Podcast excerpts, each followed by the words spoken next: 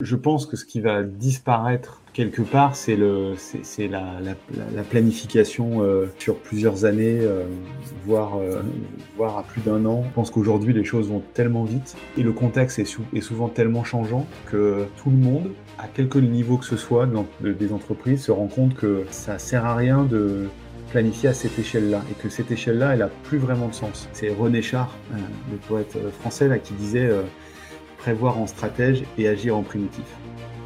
Bienvenue dans Back to the Future of Work, le podcast qui vous emmène dans les coulisses du monde de demain. Ce podcast vous est proposé par TeamBuilder, une plateforme qui améliore le recrutement et booste la coopération et la productivité des équipes grâce à des outils RH et des conseils basés sur l'analyse scientifique des personnalités. Je suis Aurélien Guillon, Passionné par la tech et les sciences humaines et fort d'une expérience de 10 ans dans le conseil en management et innovation, je pars à la rencontre d'entrepreneurs, de managers et de DRH pour comprendre comment ils recrutent, onboard, encadrent et inspirent leurs équipes au quotidien. Découvrez dans ce podcast les meilleurs outils, conseils et retours d'expérience pour les envisager dans votre business. On abordera tous les sujets et on parlera surtout de Future of Work. Là où on va, on n'a pas besoin de route.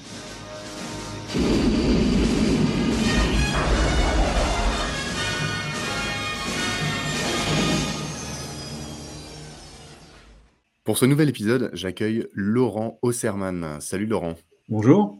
Comment tu vas? Ça va bien, merci Aurélien.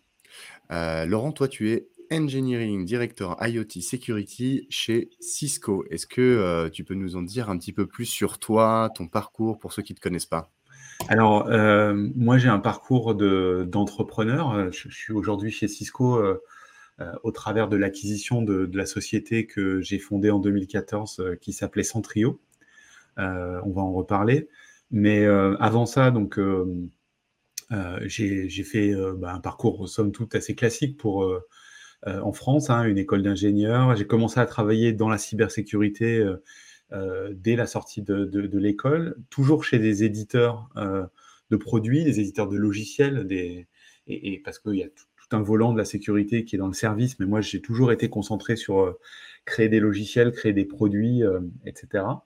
Euh, chez différentes, euh, dans différentes entreprises, euh, dont une qui, de 2004 à 2014, qui s'appelait Arcoon Network Security, qui a été cédé au groupe Airbus. dans, lequel j'étais directeur technique et on, développait des produits pour sécuriser les PME et les grandes entreprises en France et, dans quelques pays étrangers.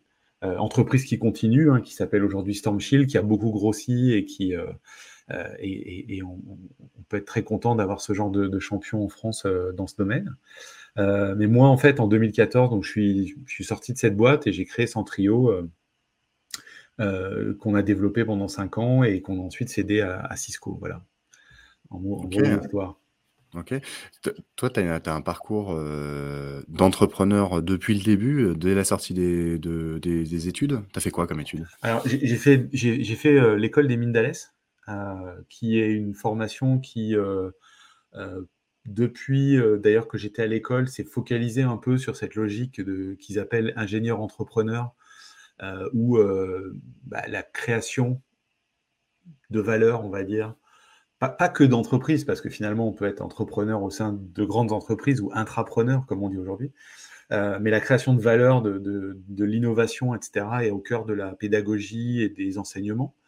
Euh, donc, euh, j'ai pas pas créé de boîte tout de suite en sortant de l'école, même si quand j'étais étudiant, on avait avec certains de mes collègues un site de e-commerce. Hein, C'était 97, 98. Amazon a été créé en 95.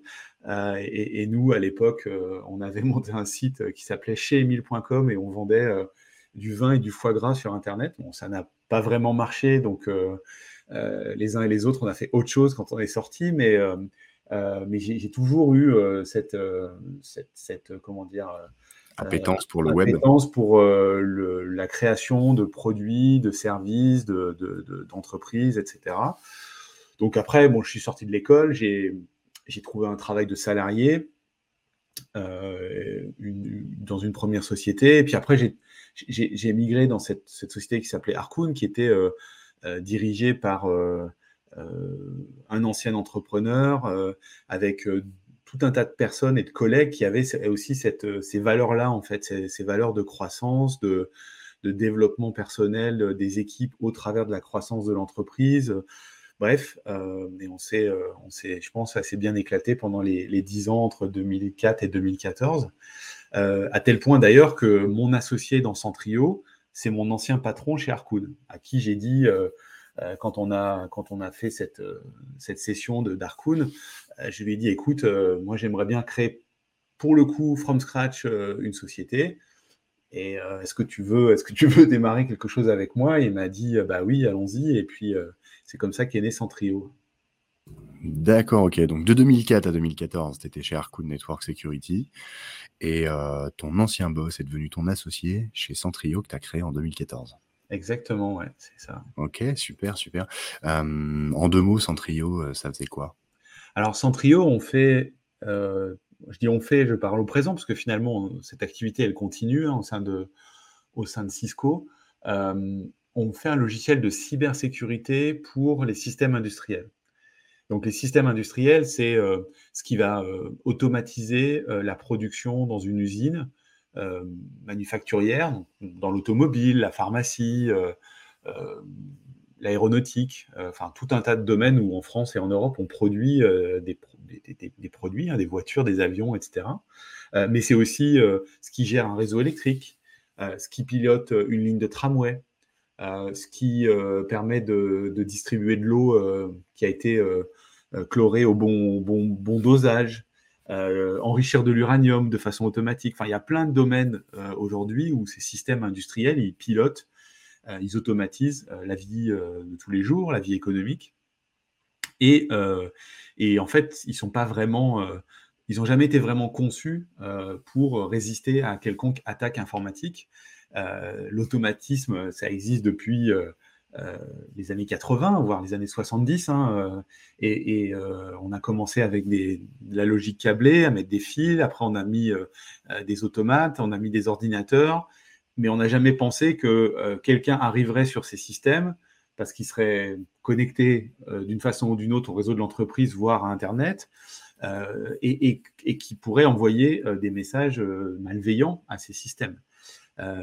Donc nous, ce qu'on fait, c'est une solution qui permet en fait de, savoir où on en est par rapport à tout ça euh, et établir un inventaire, ce qui, peut paraître étrange, mais qui souvent n'existe pas, hein, parce que euh, dans une usine où il y a eu euh, des, vagues d'automatisation pendant les 20 dernières années, qui sait vraiment qui est connecté au réseau? Bah, Pas tant que ça, pas grand monde finalement.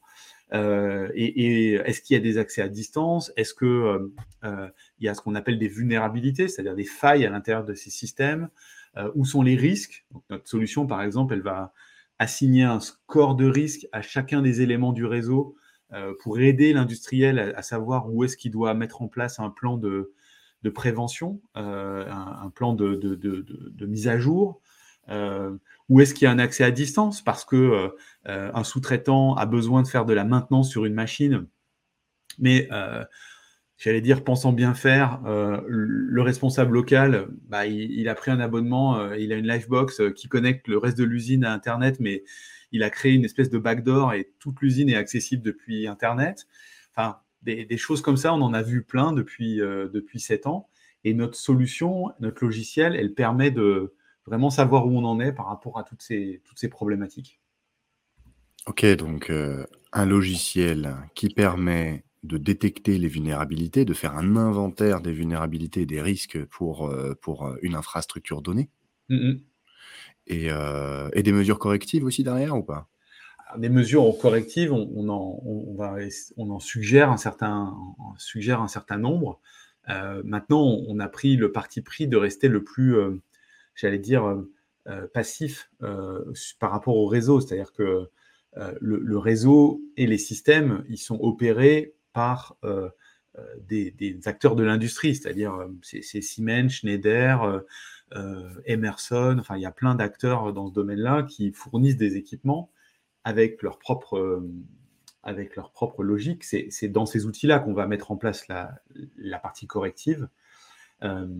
Nous, on est là d'abord pour faire la photo, suggérer les, mesures et puis aider à, suivre la mise en place du plan parce que bah, on s'adresse aussi à des industriels qui ont des échelles importantes.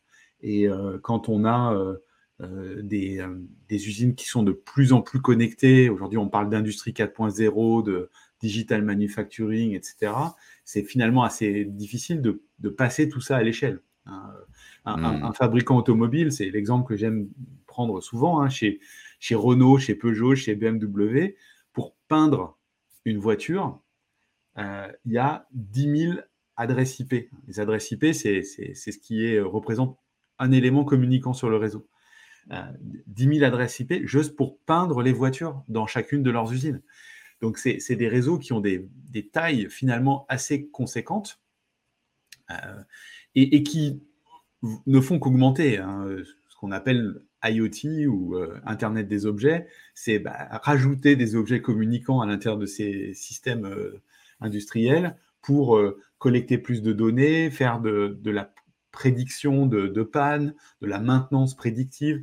Bref, la taille de ces réseaux, elle, augmente, le cloud arrive, et donc les problématiques de sécurité, se, elles se démultiplient. Donc nous, on est d'abord là pour essayer de donner du sens à tout ça, pointer du doigt là où il faut regarder, euh, pointer du doigt là où finalement c'est pas si mal que ça et voilà aider les gens à gérer euh, à, gérer tout ça. Et puis après ils ont tout un tas de, devoirs à la maison à faire euh, dans les outils des constructeurs pour mettre en place les plans de, correction. Mais, mais déjà ils ont la photo ils ont ils, savent mesurer où ils en sont Ok, hyper intéressant. Tu dis 10 000 adresses IP, IoT, donc l'Internet des objets connectés. Quand tu dis le cloud arrive, tu veux dire, tu entends quoi par là? Bah, Aujourd'hui, les, systèmes, euh, les systèmes euh, euh, précédemment, en fait, ces systèmes automatisés, ils étaient à l'intérieur d'un réseau local et toutes, les, toutes les données, en fait, restaient à l'intérieur du réseau local. Ça veut dire qu'ils avaient leur propre Internet local Ils avaient bah, leur propre réseau et serveurs locaux. Et, donc, quand on déployait un nouveau, une nouvelle chaîne de production, euh, on déployait aussi un petit data center euh, à, chaque, à, côté pour euh, piloter ce système, envoyer les ordres de production, savoir quel type de pièces il fallait produire, compter la production. Et puis, il y avait un, système, on va dire, assez basique qui remontait ça par batch dans le système IT qui est le, RP de, l'entreprise. Aujourd'hui, ce que veulent faire les industriels, c'est euh, aller plus loin par rapport à ça, parce qu'ils sont poussés par le marché à être plus souples. Euh, il n'y a pas de voiture qui sort d'une usine aujourd'hui qui est la même en fait. Euh, la Forte de, notre, du début du XXe siècle qui était exactement la même pour tout le monde, c'est pas vrai. Aujourd'hui, chacun personnalise sa voiture, a des options, etc. Et donc, du coup, l'agilité dans l'usine, elle est beaucoup plus importante. Et puis, quand je parle de cloud, c'est parce que les grands industriels comme Siemens, Schneider, etc., euh, ce qui, ce qui pousse aujourd'hui, c'est euh, partager les données de chacun des clients euh, de, façon, de façon beaucoup plus importante avec, un système dans le cloud pour ajouter de la valeur. Exemple, ils font ce qu'on appelle des jumeaux numériques, c'est-à-dire un clone numérique de la machine ou de la pièce qu'on est en train de construire pour ensuite pouvoir prédire euh, quand est-ce que cette machine va casser, euh, ou il faut euh, quelle pièce il faut remplacer en premier pour éviter de qu'elle casse, et donc être vraiment dans une logique de, maintenance prédictive plutôt que d'attendre que la pièce casse, que la production s'arrête et que du coup il y ait des, pertes entre guillemets de, production. Donc on, est toujours en train d'essayer d'optimiser euh, de, passer à l'échelle ces systèmes de production et le fait de bénéficier d'infrastructures euh, cloud, ça, aide à tout, ça. Euh, mais d'un point, de vue de, point de vue de la sécurité, forcément, ça crée de nouveaux, nouveaux challenges et ça, et ça nécessite de, bien maîtriser son réseau, ses systèmes, etc. OK, très clair. Donc ça, c'est tous les enjeux de de ton métier aujourd'hui, de ta de ta société, euh, qui après s'est fait racheter par, euh, Cisco, que tu as que tu as cédé à Cisco et tu as intégré tu as intégré Cisco par la suite. Donc aussi, si on reprend, c'est, euh, détecter les vulnérabilités, les backdoors, euh, mesurer, euh, mesurer, faire l'inventaire un petit peu de tous les risques et potentialités néfastes pour, pour le réseau d'une industrie, apporter des mesures correctives et puis, et puis travailler un petit peu sur cette industrie 4.0 où tu vas interconnecter tous les, les outils qui composent par exemple une, industrie manufacturière ou, autre pour faire de la maintenance prédictive et faire en sorte que, tu puisses détecter qu'il va y avoir une panne là dans deux jours et qu'il faut envoyer quelqu'un. nous, on ne fait pas cette partie maintenance prédictive, hein, soyons bien clairs. Ce qu'on va faire, c'est vraiment du réseau, de la sécurité. Et, voilà. Par contre, c'est tous ces usages-là qui arrivent et qui démultiplient nos problématiques euh, et qu'on est obligé de, prendre en compte euh, sur, pour aider, aider nos clients. Bien sûr, parce qu'il y a de plus en plus de, de, matériel informatique qui doivent avoir une adresse IP et tu dois l'intégrer dans le réseau et sécuriser cette, ce device. Quoi. Exactement, ouais. D'accord, ok. Ok, super. Donc ça, c'est les enjeux de ton, de ton métier. Euh, J'aimerais bien qu'on fasse une petite, euh, une petite parenthèse sur, euh, sur comment ça s'est passé quand, euh, quand tu. Parce que 2004 à 2014, c'était chez Harkoon. ensuite, tu as eu Centrio. Centrio, tu l'as vendu à Cisco? Ouais. Alors, Centrio, c'est c'est une super aventure, hein, si on en parle deux minutes. donc, on a créé l'entreprise en juin 2014. Euh, on, a, on a beaucoup travaillé l'année 2014 pour comprendre euh, euh, quels étaient les enjeux de nos, futurs clients, où ils en étaient vraiment, comment leur apporter de la valeur de façon immédiate, etc. Et, ça, c'était, on a fait plein de choses, plein de rendez-vous avant d'écrire la moindre ligne de code de, notre soft, pour vraiment être sûr de, fournir quelque chose qui soit utile et qui aille dans le, sens de, l'histoire. Euh, on a fait, euh, on a eu notamment 2014-2015 quelques premiers succès avec, à cette époque-là, souvent des industries critiques, notamment avec le CEA, avec lesquels on a beaucoup travaillé, parce que le CEA, c'est à la fois un organisme de recherche et à la fois un, industriel qui, a des, qui a des petits petits outils industriels assez critiques, hein, réacteurs nucléaires, euh, traitement des eaux euh, euh, de sortie, enfin plein de, plein de choses qui sont à petite échelle. Hein, c'est pas EDF, mais ça reste quand même des choses assez critiques. Hein, c'est le commissariat à l'énergie atomique et aux énergies, qui en fait est un organisme d'administration centrale pour la recherche scientifique en France sur les domaines d'énergie, de, la défense. Et donc, qui, qui, valorise aussi pas mal son, son, travail avec les startups et, et, les, et, les, gens dans cette dans cette organisation-là sont, sont incités à, travailler avec les startups, avec le, milieu scientifique dont ils font partie, etc. Donc, ça, c'est... Et donc, euh, fort de ces succès-là, on a fait un, une levée de fonds euh, pour vraiment lancer la boîte en 2016 de 2 millions d'euros, ce qui était euh, pour du, du, seed, on va dire, à l'époque, était déjà pas mal. et puis, donc on a développé l'entreprise, la première équipe, euh, pour vraiment industrialiser notre solution et arriver à une, V1 entre guillemets de notre, produit. Euh, on s'est euh, on a aussi beaucoup travaillé dès le début à être vu comme une entreprise internationale. Je pense que c'était vraiment très important pour nous. On a beaucoup travaillé sur l'Allemagne notamment parce que bon, dans notre domaine, c'est une image d'épinal, hein, l'industrie allemande, mais c'est aussi une vérité. Hein. Donc, euh, c'était vraiment très important pour nous.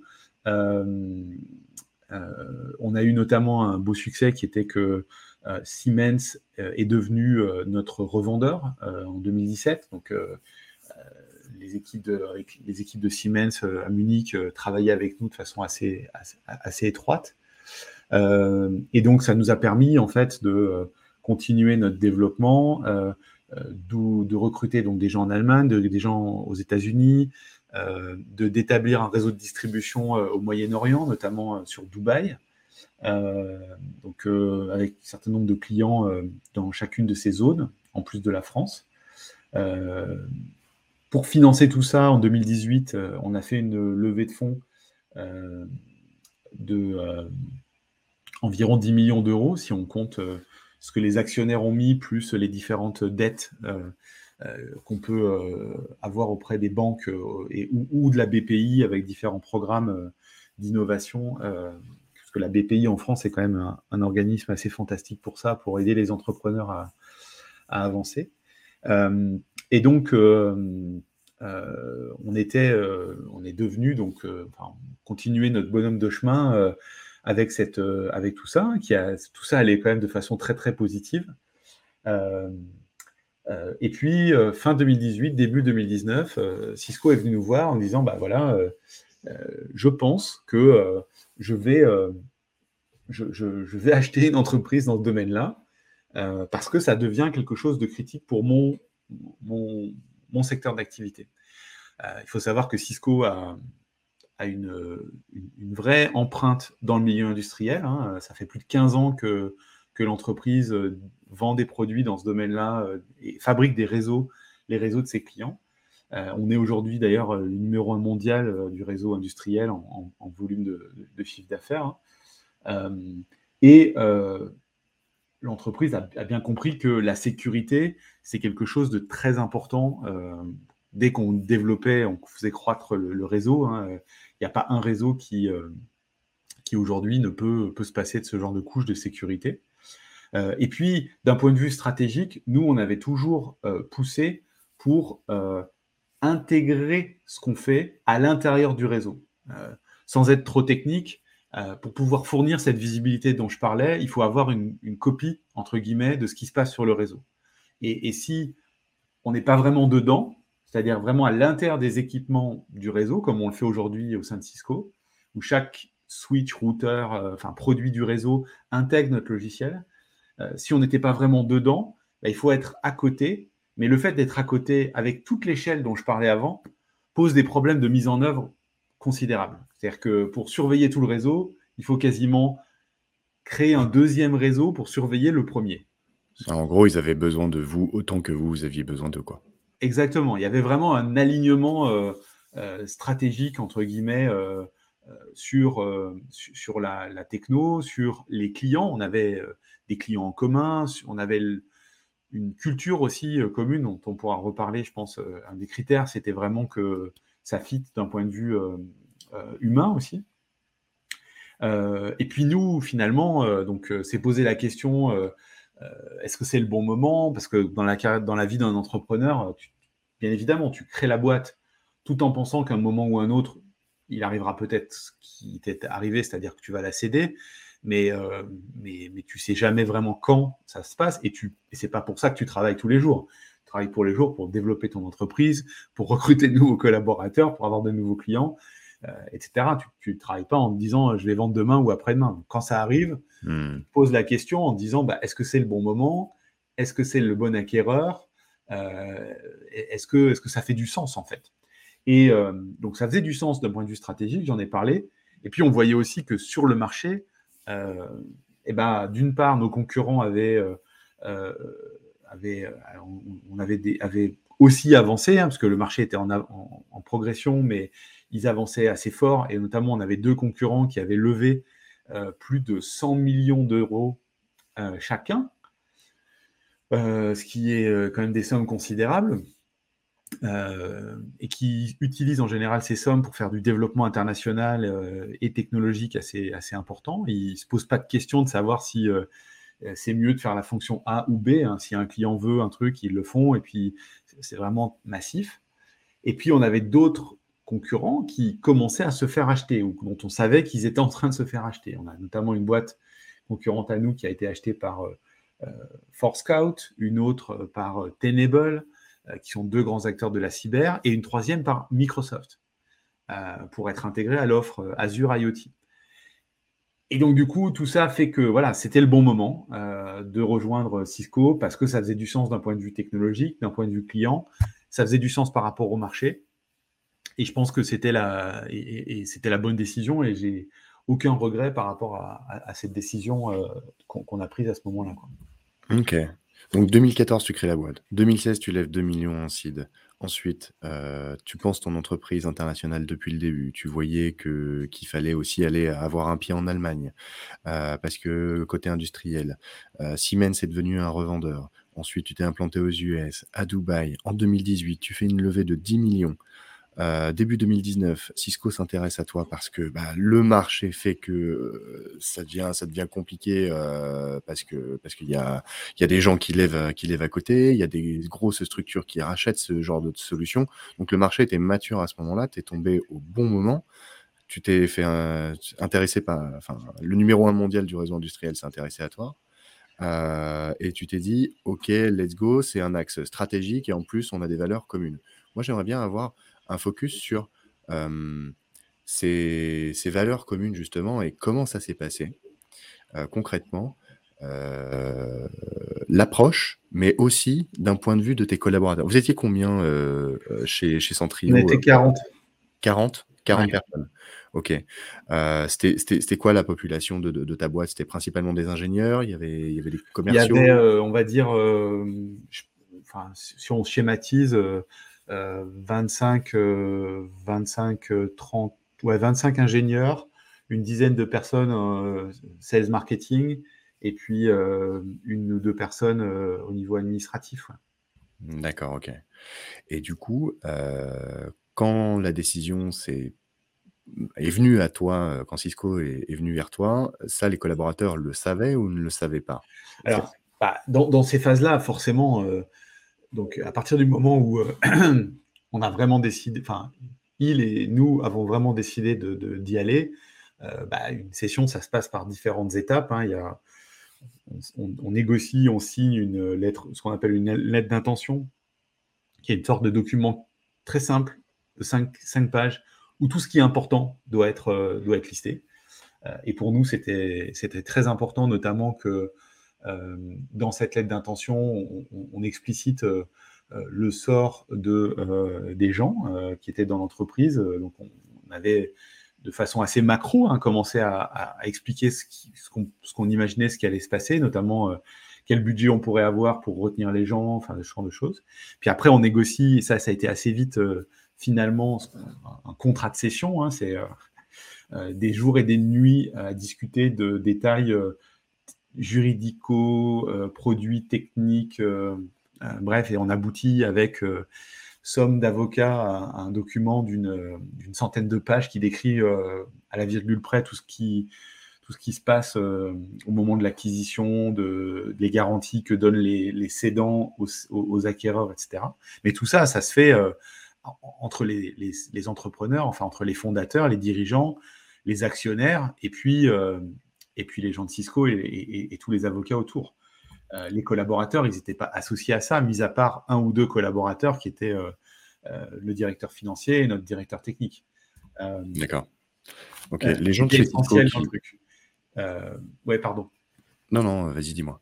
Donc, après, arrive le jour où tout ça est bouclé, c'est signé. et donc, on a signé le mercredi soir à Paris euh, ces documents. Euh, et Cisco étant une entreprise cotée, publique, hein, à la bourse de, New York, elle doit annoncer ce genre de choses, son, intention d'acquérir l'entreprise très vite. ce qui veut dire que très vite, ça aurait été dans la presse. Donc, euh, là où c'est assez fantastique euh, et, et, ça vient d'une habitude, hein, parce que une des choses qu'on te dit quand, quand, tu commences à discuter de la session de ton entreprise, c'est le numéro. le numéro, c'est quel est le combien de boîtes Cisco a acheté avant toi. Et nous, donc, on était 210. Ça veut dire que depuis 20 ans, Cisco a acheté 209 boîtes plus nous. Et maintenant, ils sont à 235, je crois, euh, depuis, puisque il y a, une, vraie culture de l'acquisition, de l'intégration dans, l'entreprise. Euh, et donc, un des éléments clés pour eux, c'est vraiment de gérer l'annonce et de, de gérer l'émotion euh, des différents collaborateurs. Donc, comment ça s'est passé? Ils devaient annoncer ça au marché à l'ouverture, mais je pense que c'était donc heure américaine. Donc nous, on a réuni nos collaborateurs un truc comme vers midi et demi pour leur annoncer, je ne sais plus ce qu'on avait mis, mais malheureusement, on leur avait inventé un prétexte qui était un peu autre. On les a tous réunis, puis on leur a dit voilà, en fait, on ne va pas parler de, du trimestre hein, ou de, ce projet-là, non, non, on va vous parler d'autre chose. voilà, on a décidé de céder à Cisco, on a refait l'explication de, que je viens de te faire euh, pour la raison stratégique et ce qui s'est passé, etc. Et là, une fois que ça a été fait, euh, on leur a dit, bah écoutez, en fait, euh, les gens de Cisco sont là. Et on a ouvert la porte de la salle de réunion et les, mecs de Cisco attendaient dans le couloir. Quoi. donc, et, les gens qui étaient soit de l'équipe intégration, soit nos futurs collègues qui avaient fait le voyage, parce que c'était important dans leur process d'être là dès le premier jour, physiquement. Euh, et sans rien dire d'ailleurs. C'est-à-dire que cette première journée, c'était juste pour dire bonjour. C'est-à-dire qu'ils n'ont fait aucune présentation, ils n'ont ils, ils, pas, ils ont rien expliqué, etc. Ils sont juste fait connaissance avec les gens de mon équipe. C'est-à-dire comment ça s'est passé euh, Ils se sont présentés. Est-ce que tu peux décrire un petit peu à l'oral euh, la salle dans laquelle vous étiez C'était quoi? C'était une salle de réunion où il y avait 40 personnes qui ouais, étaient là? c'était une grande salle de réunion. on avait bah, on va dire les 35 personnes et les, nos collaborateurs aux États-Unis, ils étaient forcément en remote. Hein. Mmh euh, et, euh, et, euh, et, puis, donc, bah, on, a, enfin, voilà, on a fait ces, ces discussions, on a ouvert la porte, les, gens attendaient dans le couloir. Et puis après, ils se sont baladés, les gens de Cisco, bah, les gens, la réunion s'est terminée. Il y a eu X discussions parallèles les uns les autres les gens de Cisco se sont baladés dans les bureaux, et ils ont pu dire bonjour, tiens, qu'est-ce que tu fais enfin voilà, et commencer à, discuter hmm. avec les uns les autres. Ils savaient tout un tas de trucs parce que forcément, nous, on avait euh, expliqué comment l'entreprise marchait, quelles étaient les équipes, quels étaient les managers. Ils, avaient tout ce background-là, mais c'était important de, de, de, vraiment casser la glace, euh, j'allais dire, et, de, rendre les choses humaines dès le début. Quoi. Et puis le lendemain, le lendemain matin, il y a eu une deuxième réunion euh, où là, c'était what to expect. Et donc, euh, ils avaient euh, préparé, enfin, on avait avec eux, et eux avaient préparé un plan de comment allait se passer pour les différents collaborateurs euh, leur onboarding au sein de Cisco. Donc, dans, ce genre de deal, bah, on annonce le deal et puis après on close le deal.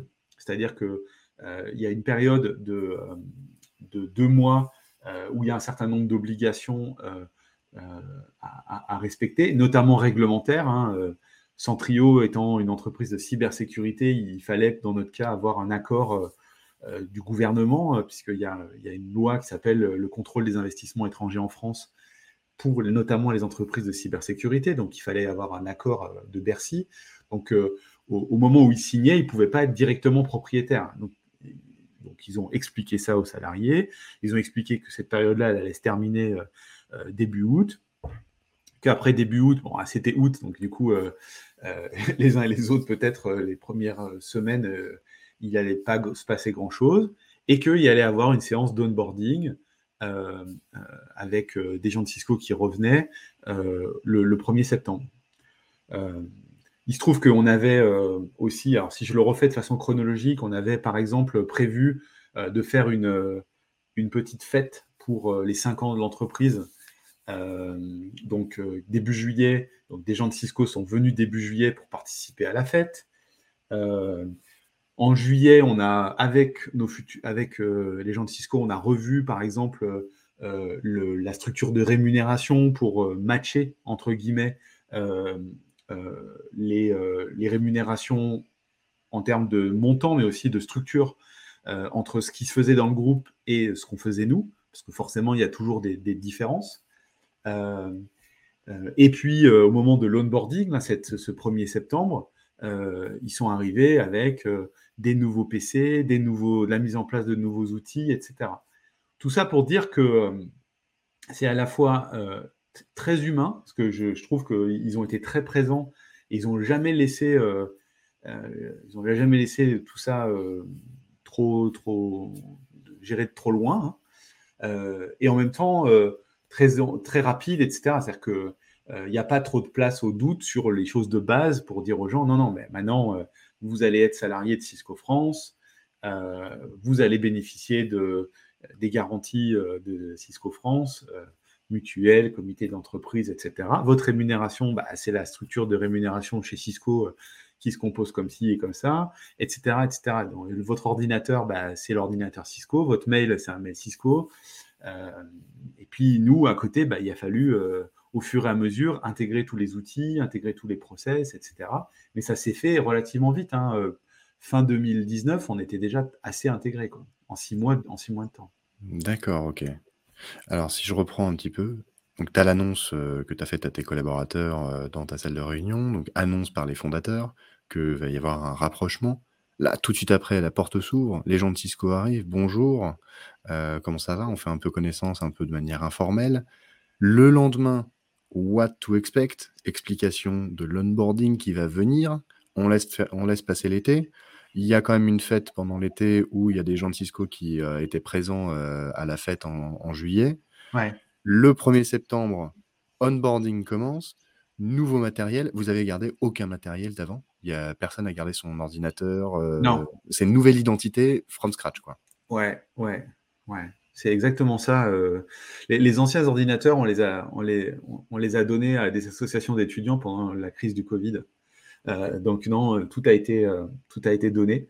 et, et, oui, je pense que c'est c'est important de, de sentir que, enfin, dans ce genre de phase, pour l'avoir vécu aussi avant dans, dans, ma vie professionnelle, il y a toujours des des moments de doute euh, et euh, de, de, remise en question. Et je pense que c'est une mauvaise idée de dire aux gens euh, non mais t'inquiète pas, rien va changer. Ou ça continue comme avant. C'est juste, c'est juste les actionnaires. Non, non, c'est pas vrai. En tout hmm. cas, la plupart des choses, quand un grand groupe acquiert une PME ou une, une start-up, c'est parce qu'elle veut, elle veut intégrer ça au reste de son activité.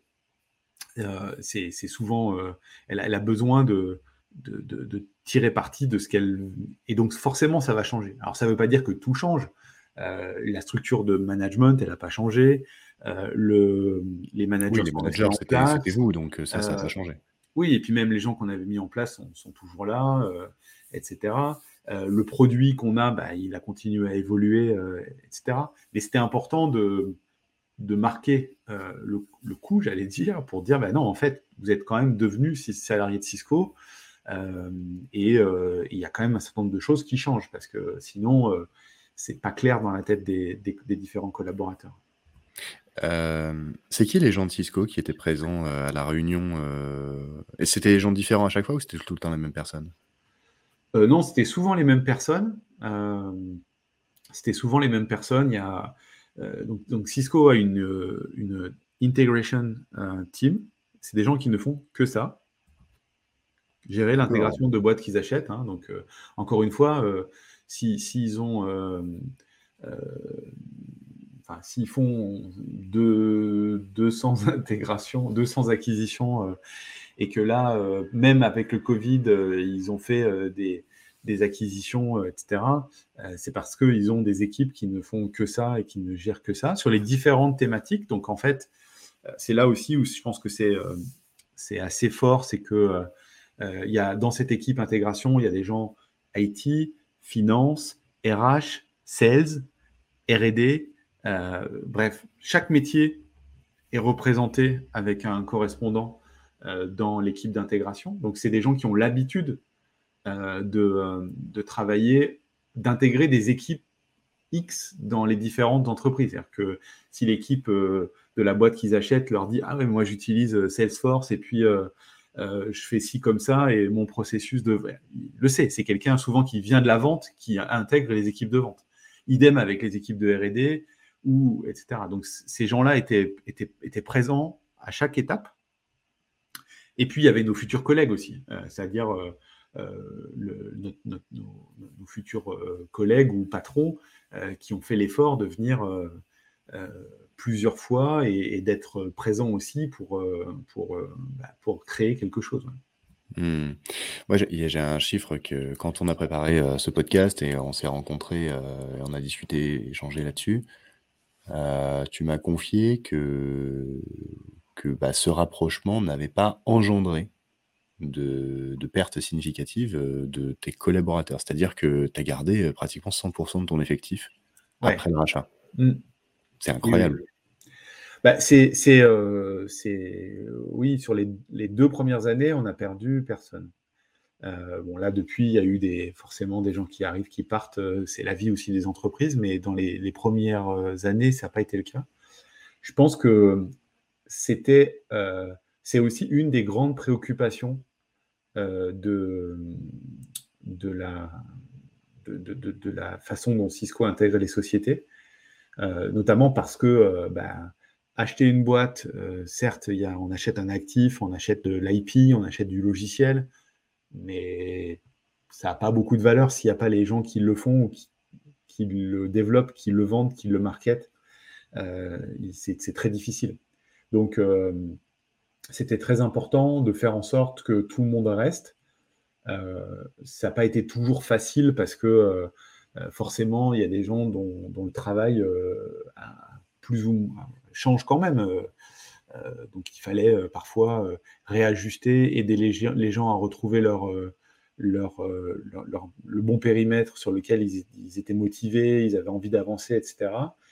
Sécuriser aussi leur, euh, leur, rémunération. Hein, une des choses qui savent que, Cisco sait bien faire, c'est sanctuariser un budget pour les collaborateurs et pas que euh, les, personnes clés, mais vraiment, parce que quand on dit personnes clés, souvent dans les acquisitions, c'est ben, on, va, sécuriser le, top management et puis ensuite c'est tout.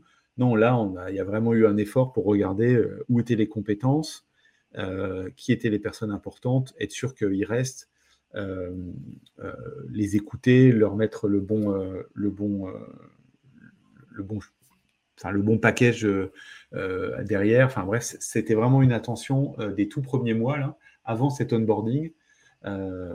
entre juin et juin, juillet, on a vraiment beaucoup travaillé avec, avec là-dessus, avec les gens, en leur disant, bah voilà, qu'est-ce que tu en penses, en les écoutant, enfin, etc. Et je pense que cet effort-là, bah, il paye après sur le, sur le long terme, ce qui fait que les gens sont, les gens sont restés euh, sur, sur les, les, mois et les années qui, suivent, qui ont suivi. Quoi. Donc ça, concrètement, c'est un des premiers leviers pour améliorer le sentiment d'appartenance de tes collaborateurs dans, cette, euh, dans ce rapprochement avec Cisco. C'est euh, l'aspect pécunier, le package. Si tu restes, il y aura ça. Et je, pense que ça, c'est pas que l'aspect pécunier, mais ça en fait partie. Euh, euh, je, pense que c'est le, c'est pas tant euh, pour le montant, c'est aussi pour le signal que ça envoie, quoi. C'est-à-dire que dire aux gens, une des, premières choses que fait l'entreprise, avant même d'ailleurs d'avoir un, un, plan d'intégration, de projet, etc., c'est de s'asseoir avec chaque collaborateur et de dire bon, ok, maintenant, tu sais qu'il y a un rapprochement qui arrive. Euh, on va s'onboarder le 1er septembre, mais avant, on voudrait euh, discuter avec toi de comment tu vois les choses, ou euh, dans ton job, a priori, il change par rapport à ça, il ne change pas par rapport à ci. Enfin bref, montrer vraiment où, où, serait le changement. leur envoyer le message en disant tu es important pour nous, et d'ailleurs, on a fait un effort d'un point de vue financier. Je pense que ce n'est pas que les, gens, ils n'ont pas besoin aujourd'hui d'être euh, euh, considérés comme des machines euh, que, tu payes et qui produisent un résultat.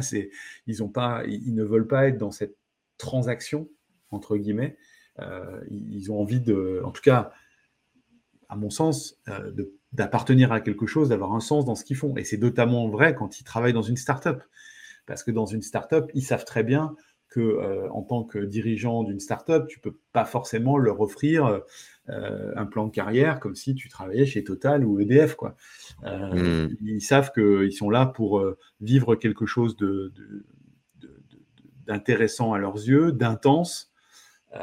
et donc, quand la startup ou la PME, où ils sont vraiment moteurs, se fait acheter, il faut vraiment gérer cette, cette transition-là.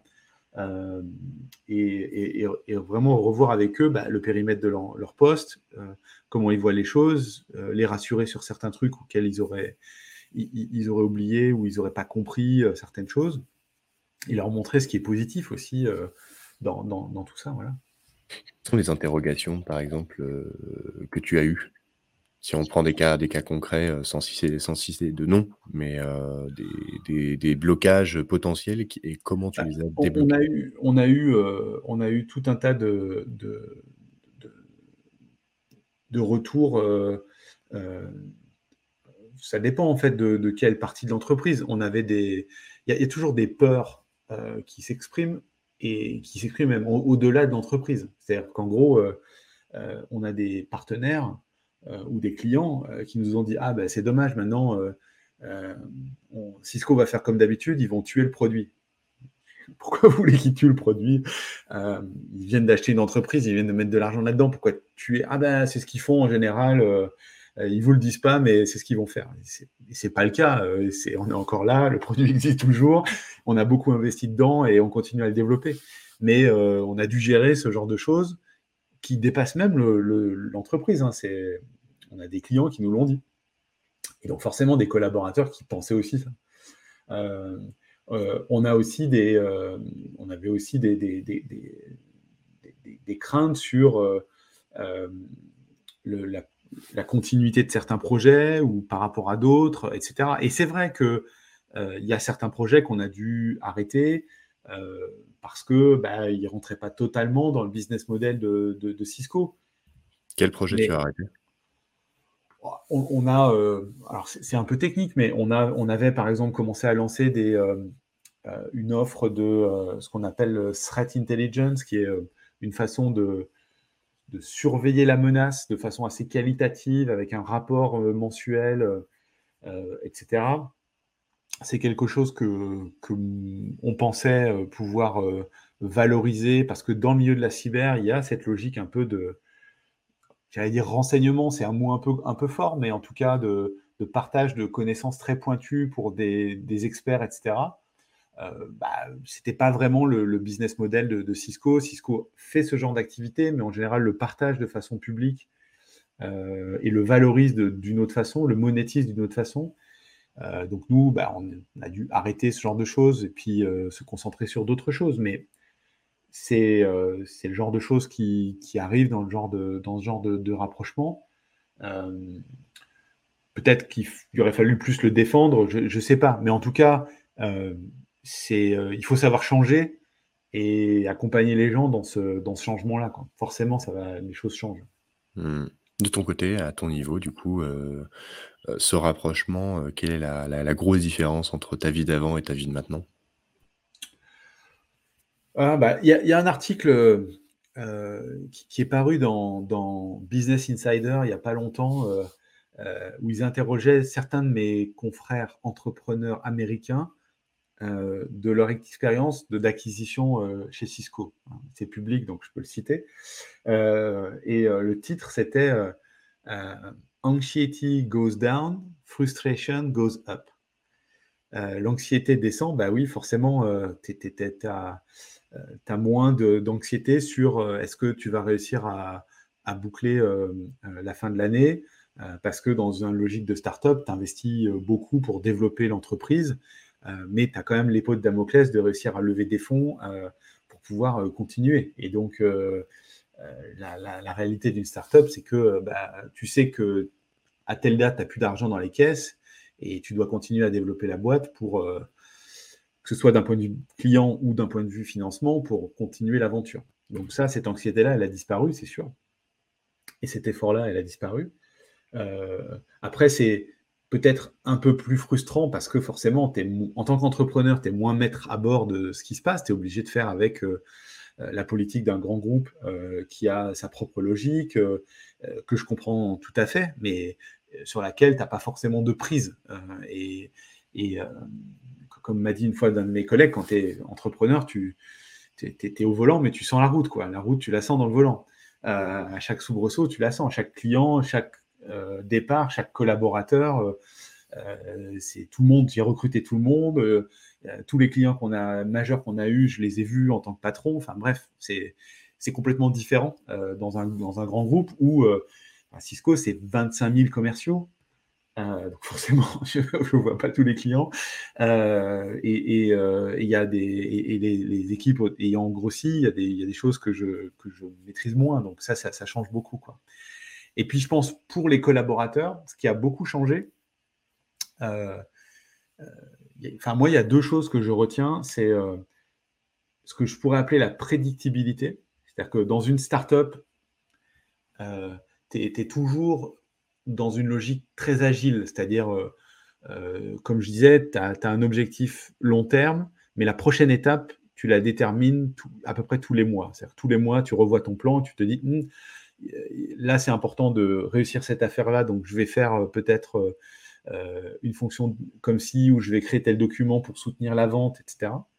là où chez Cisco, les plans sont sont, sont, plus grande ampleur. Et ce qu'on te demande, c'est surtout de ne pas louper euh, tes échéances, parce que derrière, il y a d'autres personnes qui ont construit un plan par rapport à tes propres délivrables et euh, qui ensuite euh, sont donnés à d'autres, etc., etc. Tout, ce cascade. Hein. Il y a le, groupe, encore une fois, 25 000 commerciaux, 75 000 personnes.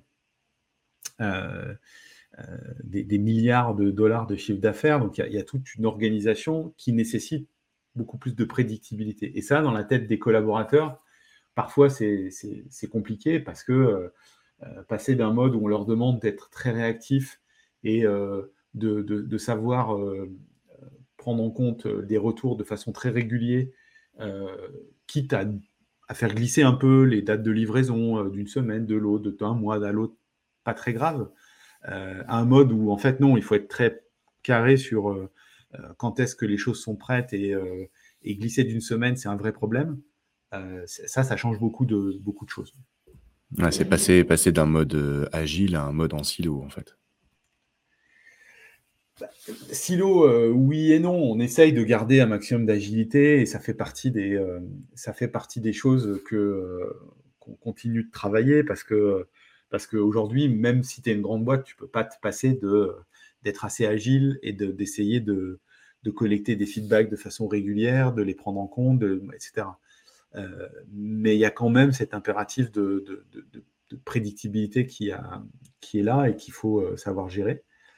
Euh, et puis, la deuxième chose que j'ai en tête, c'est c'est que on, a, enfin, Cisco est une entreprise assez fantastique au sens où le, travail hybride, comme on dit aujourd'hui, ça existe depuis des années, je pense, dans, ce groupe. Euh, même avant euh, la pandémie et tout ce qu'on a vécu tous euh, depuis 18 mois, l'entreprise fonctionnait comme ça. Quand on a rejoint le groupe en 2019, il était déjà largement naturel de voir des gens au milieu de leur garage, au milieu de leur salon, travailler sur des choses sans que personne ne soit choqué par rapport à ça.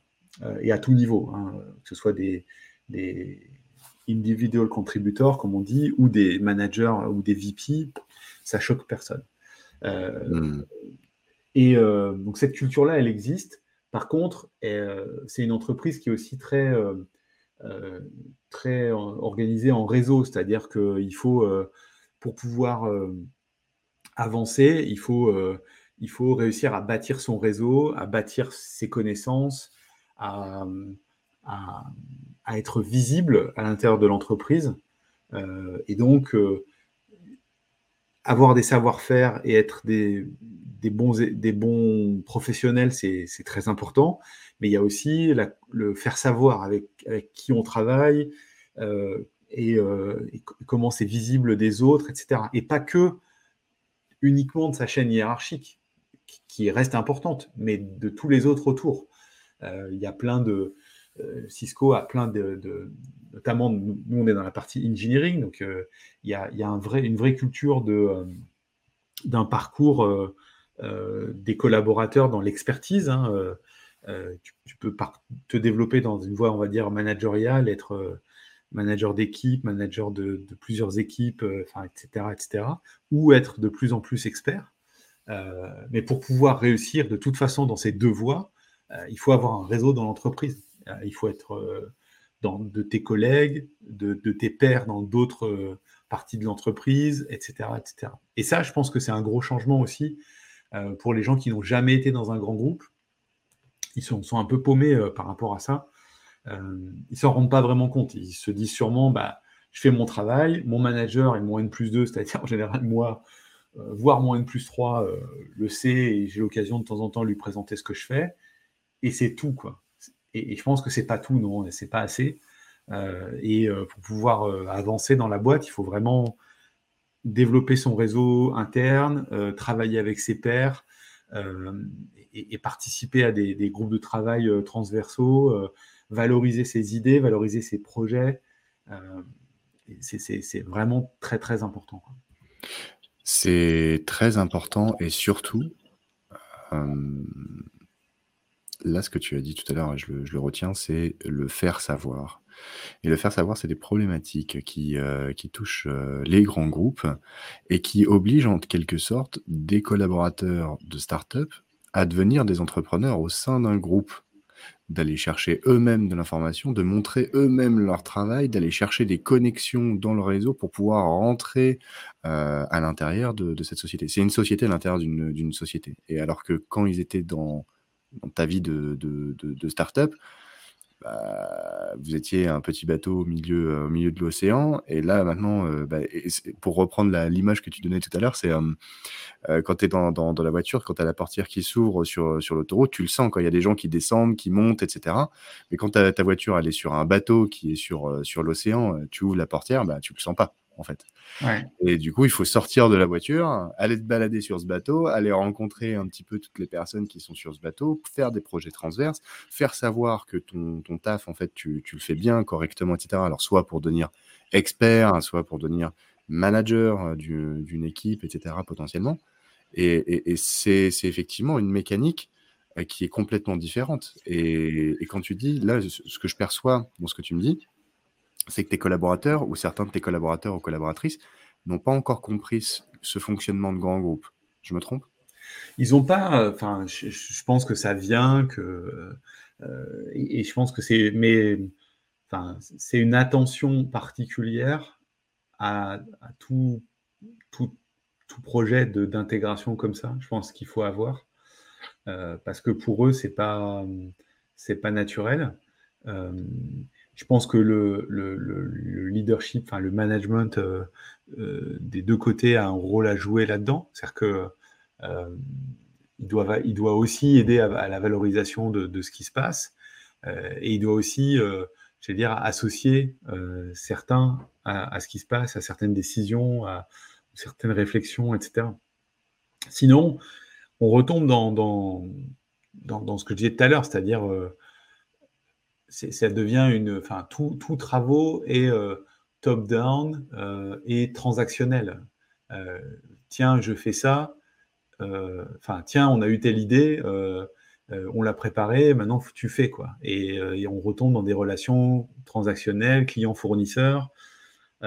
Et, finalement, les gens ne voient que les aspects, on dire, négatifs, notamment le fait d'être super prédictible, qui parfois est un peu un peu euh, dur euh, parce que ça, parce que certains le perçoivent comme une frustration, qu'on bride leur créativité, etc.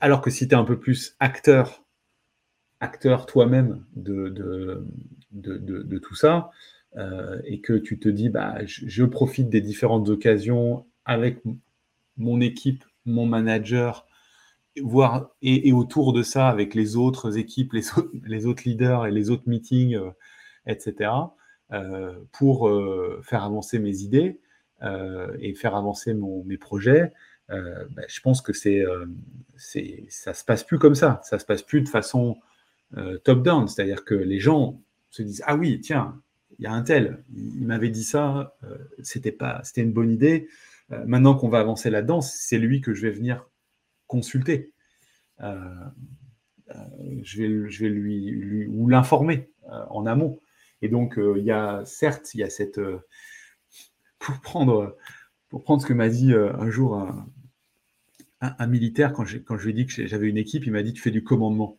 Non, on ne fait plus de commandement. certes, il y a toujours une, hiérarchie, mais les, collaborateurs, s'ils sont visibles et qu'ils ont fait ce travail de, réseau dont je parle, ils seront forcément au cœur des choses et quand les choses se font, ils sont, oui, comme je disais, consultés, mis en avant et, moteurs. donc c'est vraiment important. Mmh. Est-ce que tu avais des outils ou est-ce qu'on t'a donné des outils pour encadrer les hommes et les femmes dans ta boîte? Est-ce que tu en avais déjà avant? Et si oui ou non, euh, est-ce que Cisco t'a offert des outils pour encadrer les hommes et les femmes, pour remonter les besoins, pour euh, les manager, les encadrer, etc. Ou, est-ce que tu as mis en place ces choses-là?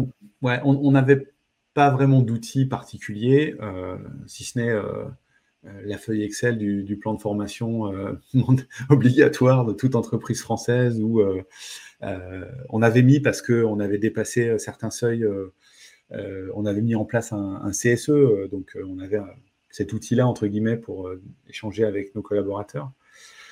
mais Cisco a, un outil qui est, à mon sens, très intéressant, notamment dans ce mode hybrid work dans lequel on est aujourd'hui, qui est, donc un outil qui existe depuis longtemps, qui est un outil interne, qui, fonctionne en fait sous euh, le principe de ce qu'on appelle les check-in. Donc en fait, toutes les semaines, euh, les collaborateurs peuvent euh, sont encouragés à faire un check-in à leur leader, leur manager. Donc qu'est-ce que c'est que ce check-in? C'est qu'est-ce que tu as aimé cette semaine? Qu'est-ce que tu as détesté cette semaine? Est-ce que tu penses que tu as donné, as apporté quelque chose tous les jours? Et, enfin, il n'y a, y a, pas a pas plus de cinq questions, donc c'est vraiment assez basique. Euh, c'est quoi tes priorités pour la semaine prochaine? Quelque chose comme ça. Et euh, c'est vraiment assez simple. Ça prend en général pas plus de cinq minutes à remplir. Hein. Euh, par contre, la régularité de l'exercice fait que bah, ça, ça, permet de, de, suivre les, en tout cas pour le manager, de suivre l'humeur et les priorités, les idées des uns et des autres dans la durée. Euh, je pense que pour le collaborateur, ça, ça permet d'avoir ces 5-10 minutes par semaine d'introspection sur bah, finalement c'est quoi ma semaine, euh, qu'est-ce que j'ai fait et où est-ce que j'en suis et qu'est-ce que je ferai la semaine prochaine, et de le partager euh, ce qui est à mon sens une bonne pratique, quel que soit l'outil ou, même le fait de le partager ou pas, mais je pense que c'est une bonne pratique pour tout le monde de faire un peu de temps d'introspection de temps en temps. Euh, et, je trouve que c'est assez puissant de, comme habitude en fait. Et, on parle beaucoup de petite, petite habitude là où je sais plus comment s'appelle ce livre où il parle de tiny habits ou je sais pas quoi. Et je pense que c'est vraiment vraiment important parce que ça ça crée une ouais, une relation de proximité plus importante et ça remplace pas le fait de se voir euh, au bureau, de faire des one-to-one, de, faire des meetings d'équipe. Enfin, il y a plein d'autres façons de continuer à, suivre ce qui se passe, mais, mais ça, c'est quand même assez puissant. Les 4-5 questions, c'est tout le temps les mêmes? Ouais, c'est tout le temps les mêmes. Ouais. Et ça, le taux de complétion de, ce formulaire, entre guillemets, il, est, à 100% complété par tout le monde, tout le temps? Bah, c'est bien, le, bien la difficulté de le mettre en œuvre. C'est que là, maintenant que bah, ça va faire deux ans qu'on est dans Cisco, il y a des gens qui s'en servent toutes les semaines. Et honnêtement, je pense que c'est, c'est comment dire, ça aussi remplace des messages, des mails, des, enfin, plein de choses qui finalement se perdent. Et, là, ça, crée une espèce de, journal euh, de, la relation euh, avec ton, leader. Sachant que l'outil permet aussi d'être dans des équipes virtuelles. C'est-à-dire que tu peux, tu as ton propre chef, si tu, tu peux créer une équipe virtuelle avec euh, d'autres personnes et partager le même feedback à ton équipe virtuelle. Puisque, encore une fois, Cisco étant quand même très matriciel, il y a plein de plein de gens qui euh, reportent hiérarchiquement à quelqu'un, mais euh, fonctionnellement à quelqu'un d'autre. Et donc, du coup, l'outil permet de gérer, euh, de gérer ça très bien. D'accord, c'est-à-dire que ton feedback est peut-être vu par d'autres personnes que ton manager. Exactement, ils peuvent être vus par d'autres personnes, etc. et puis, il y a malheureusement des gens qui sont passés à côté, à côté de ça, qui ne le font pas, alors, c'est c'est pas obligatoire, tu peux pas obliger les gens à faire ça. Et malheureusement, peut-être que parfois c'est vu comme ah, c'est un truc de reporting de plus, on veut me fliquer, etc. Alors qu'on veut juste, entre guillemets, entendre les uns et les autres une fois par semaine par ce biais-là, de dire ah, cette semaine, bah, la réunion avec un tel, c'était super, on a appris plein de choses et ça s'est bien passé, il faut qu'on le refasse. Et puis, euh, ce projet-là, ça va pas parce que un tel, euh, il a du mal, à, j'ai du mal à travailler avec un tel. Euh, est-ce que tu peux m'aider à débloquer la situation, quoi? Et essayer de hmm. faire cette introspection et partager ce genre de choses, c'est bien. Ou je comprends pas ça, j'arrive, j'ai beau me retourner le truc, j'arrive pas à comprendre. Et, et, voilà, le, manager, il est euh, soumis à plein de feux différents. Et je pense que c'est difficile, comme tu dis, d'autant plus dans une grande entreprise, euh, de savoir euh, qui a ouvert la porte et qui est prêt à sauter par la fenêtre, quoi, ou prêt à, prêt à sauter, quoi. Et donc du coup, collecter ce genre de signaux en essayant d'ouvrir un, outil assez simple, de, faire ces check-in, etc. C'est quand même très puissant, quoi. Ouais, ouais, ouais puissant quand, euh, quand c'est utilisé par tout le monde. Après, il y a peut-être pas forcément toutes les personnalités qui sont capées pour répondre euh, de manière, euh, on va dire, constante toutes les semaines. Mais est-ce que tu remarques, toi, dans la complétion de, cette, routine, les gens qui ne le remplissent pas toutes les semaines, mais qui le remplissent quand même un petit peu de temps en temps? Ouais, je pense que tu as, tous les cas. Tu as, des gens qui vont le remplir toutes les semaines. Euh, il y en a qui vont jamais le remplir. Euh, il y en a qui vont le remplir euh, quand tu leur demandes. Et il y en a qui vont le remplir de temps en temps. C'est-à-dire que l'outil génère quelques rappels, donc forcément, il y en a qui doivent se dire de temps en temps, bah, c'est le moment de faire un, peu un bilan et qui n'éprouvent pas forcément le besoin de, de faire ça à la semaine. Peut-être qu'ils le font toutes les trois semaines, ou tous les mois. Hmm. Euh, je pense que les pratiques, oui, ça, dépend beaucoup des personnalités, comme tu dis, de, des uns et des autres. Ouais, ouais. Le livre dont tu parlais tout à l'heure, c'est que tu parlais tout à l'heure, c'est le The Tiny uh, Small Changes Habits That Change uh, Everything. Je crois que c'est ça, ouais. C'est le de Fogg. Ouais, c'est ça. Ok. Ouais, c'est un, bah, c'est un, c'est une, c'est une super ressource. effectivement, c'est un, c'est un bouquin euh, qui, euh, qui repense la façon de, des comportements humains, qui est basé sur, sur des recherches et l'expérience de Fogg dans l'encadrement euh, d'un panel de, de plusieurs milliers de personnes, pardon, et qui explique que les petits changements peuvent changer toute votre, toute votre vie. Donc, c'est un, un bouquin, toi, que tu as lu, parcouru, que tu recommandes?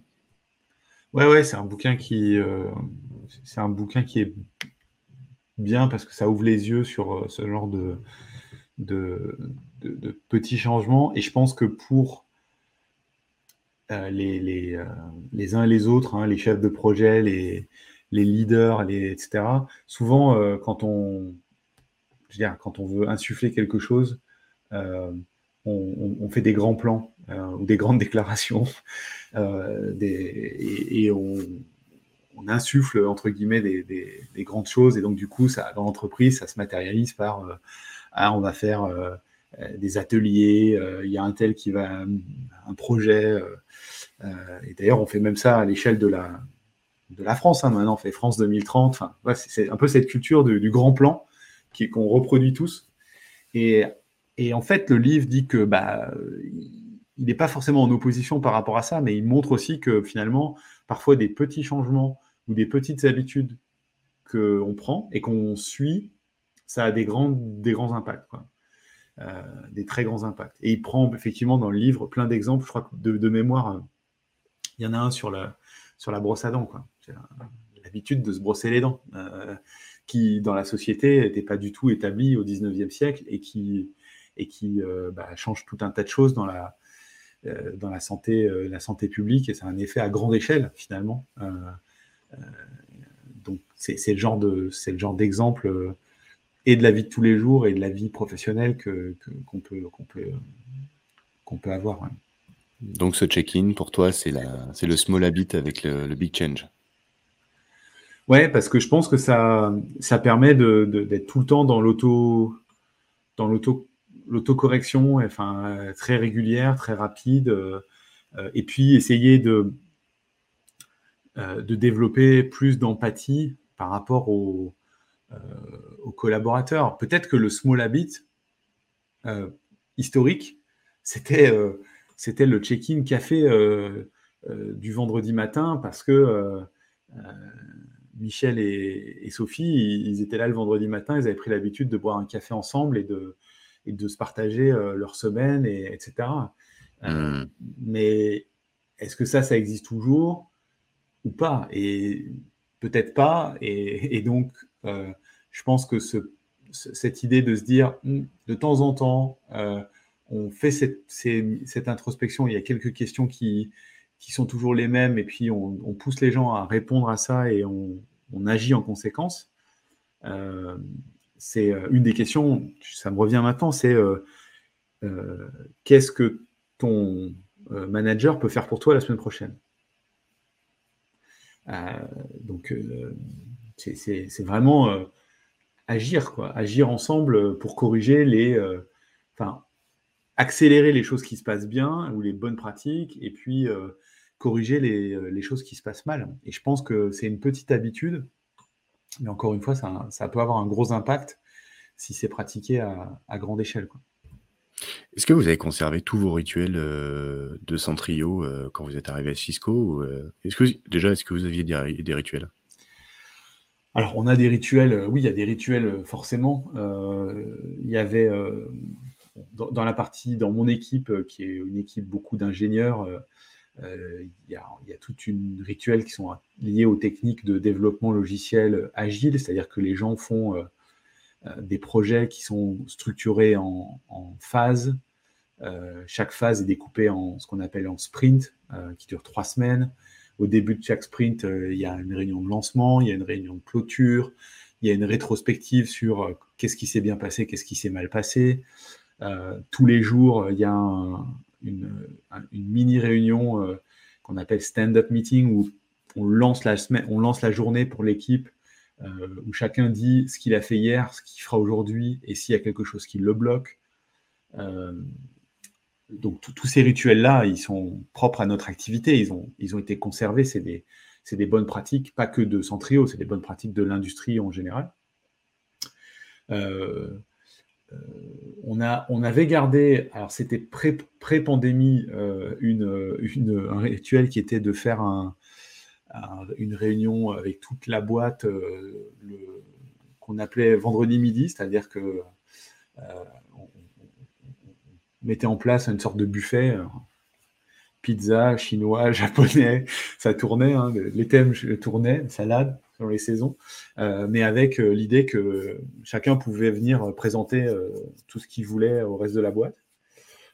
ça nous permettait aussi à nous, en tant que dirigeants, de temps en temps, de dire un truc, pas forcément avec un instaurer trop de, de comment dire, de, de, rigueur, enfin de pas de rigueur, mais de, formalisme aux annonces, mais de pouvoir partager des choses, signature de, certains contrats, arrivée de certains collaborateurs, enfin une fois par mois, comme ça, de façon un peu décontractée. Euh, on a gardé, euh, alors ça avec la pandémie, ça s'est un peu perdu parce que bah, obligation du télétravail, euh, les gens en avaient marre de faire des, confs en ligne et des confs en ligne, et donc du coup, manger devant son écran, c'était pas forcément le plus rigolo. On a fait d'autres choses avec d'autres cercles plus petits. on a gardé par exemple aussi un rituel qu'on avait qui était de faire des, présentations, donc d'inciter les gens à, à faire des mini-talks 20 euh, minutes à leurs collègues, euh, chose qui s'est perdurée, qui s'est agrandie au sein de Cisco, parce qu'aujourd'hui on le fait avec des collègues de Cisco, quel pas que dans mon équipe. Ah, ça peut être euh, le dernier projet en cours, l'état d'avancement du projet en cours, ça peut être une success story avec un client, ça peut être l'analyse de, certains concurrents ou certaines fonctions, les produits de nos collègues, euh, bref, ça peut être plein de choses, plein de choses différentes. Euh, je pense que c'est important d'avoir un forum comme ça où euh, d'essayer d'inciter les gens à se à partager. pas toujours facile. Des gens qui sont plus ou moins plus ou moins timide, on va dire, de la prise de parole devant 50, 60, 70 personnes. mais c'est quand même, je pense que c'est quand même utile. Donc c'est un bon exercice. Voilà ce qui me vient en tête pour répondre à ta question. Bah, c'est pas mal déjà, hein. Donc et ces rituels-là que vous aviez le vendredi midi, là, par exemple, vous le conservez là, euh, même si si vous êtes, chez Cisco, vous l'avez toujours ce moment, entre vous? Pour l'instant pour l'instant non, ça s'est, euh, ça s'est un peu dissipé, mais je pense pas que ce soit lié à l'acquisition. C'est lié, euh, malheureusement à ce que ce qu'on a vécu au niveau du covid, hein. Il faut savoir que, du 15 mars, 2020 au 1er juillet 2021, on avait interdiction de se voir en physique où que ce soit, quoi. Euh, donc, euh, pour des raisons sanitaires, c'était la politique de l'entreprise. Et donc, depuis le début juillet, on peut revenir au bureau, euh, mais on peut pas y, on peut pas y déjeuner, on peut pas y, en tout cas sur site, pour notre site à nous.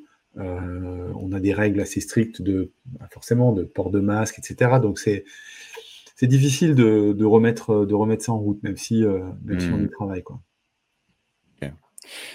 Euh, je vois que le temps je vois que le temps avance et du coup, je vais passer aux dernières questions, euh, Laurent, parce que tu m'as dit que tu avais quand même un rendez-vous, euh, après,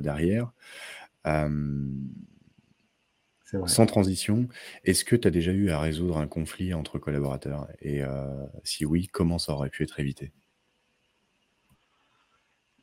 C'est alors conflit entre collaborateurs, il y en a de plusieurs, de plusieurs types, Lesquels? bah, Je pense que le cas, euh, le cas, il y, a, enfin, comme ça, de, à chaud, et je pense qu'il y a le cas où euh, ce que je pourrais appeler, il se marche sur les pompes, c'est-à-dire qu'en gros, euh, il y en a deux qui font à peu près le même travail ou qui, qui, qui, font le travail redondant. je pense que ça, ça, ça arrive toujours et ça peut être évité avec un peu plus de dialogue, un peu plus de,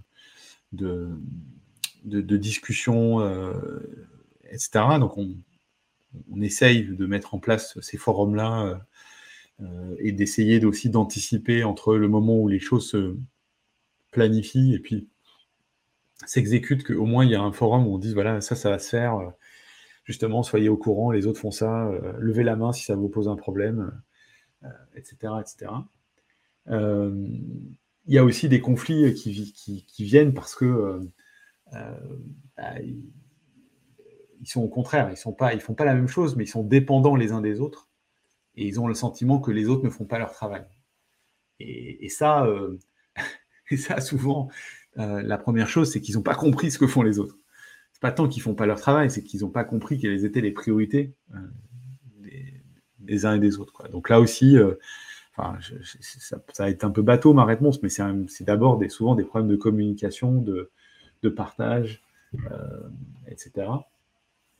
Et puis la dernière chose, c'est il y a des problèmes humains, euh, tout simplement. Hein, euh, il y a des gens qui qui n'arrivent pas, c'est un peu trivial ce que je dis, mais n'arrivent pas à se sentir, n'arrivent pas à travailler ensemble, n'arrivent pas à avoir une relation professionnelle.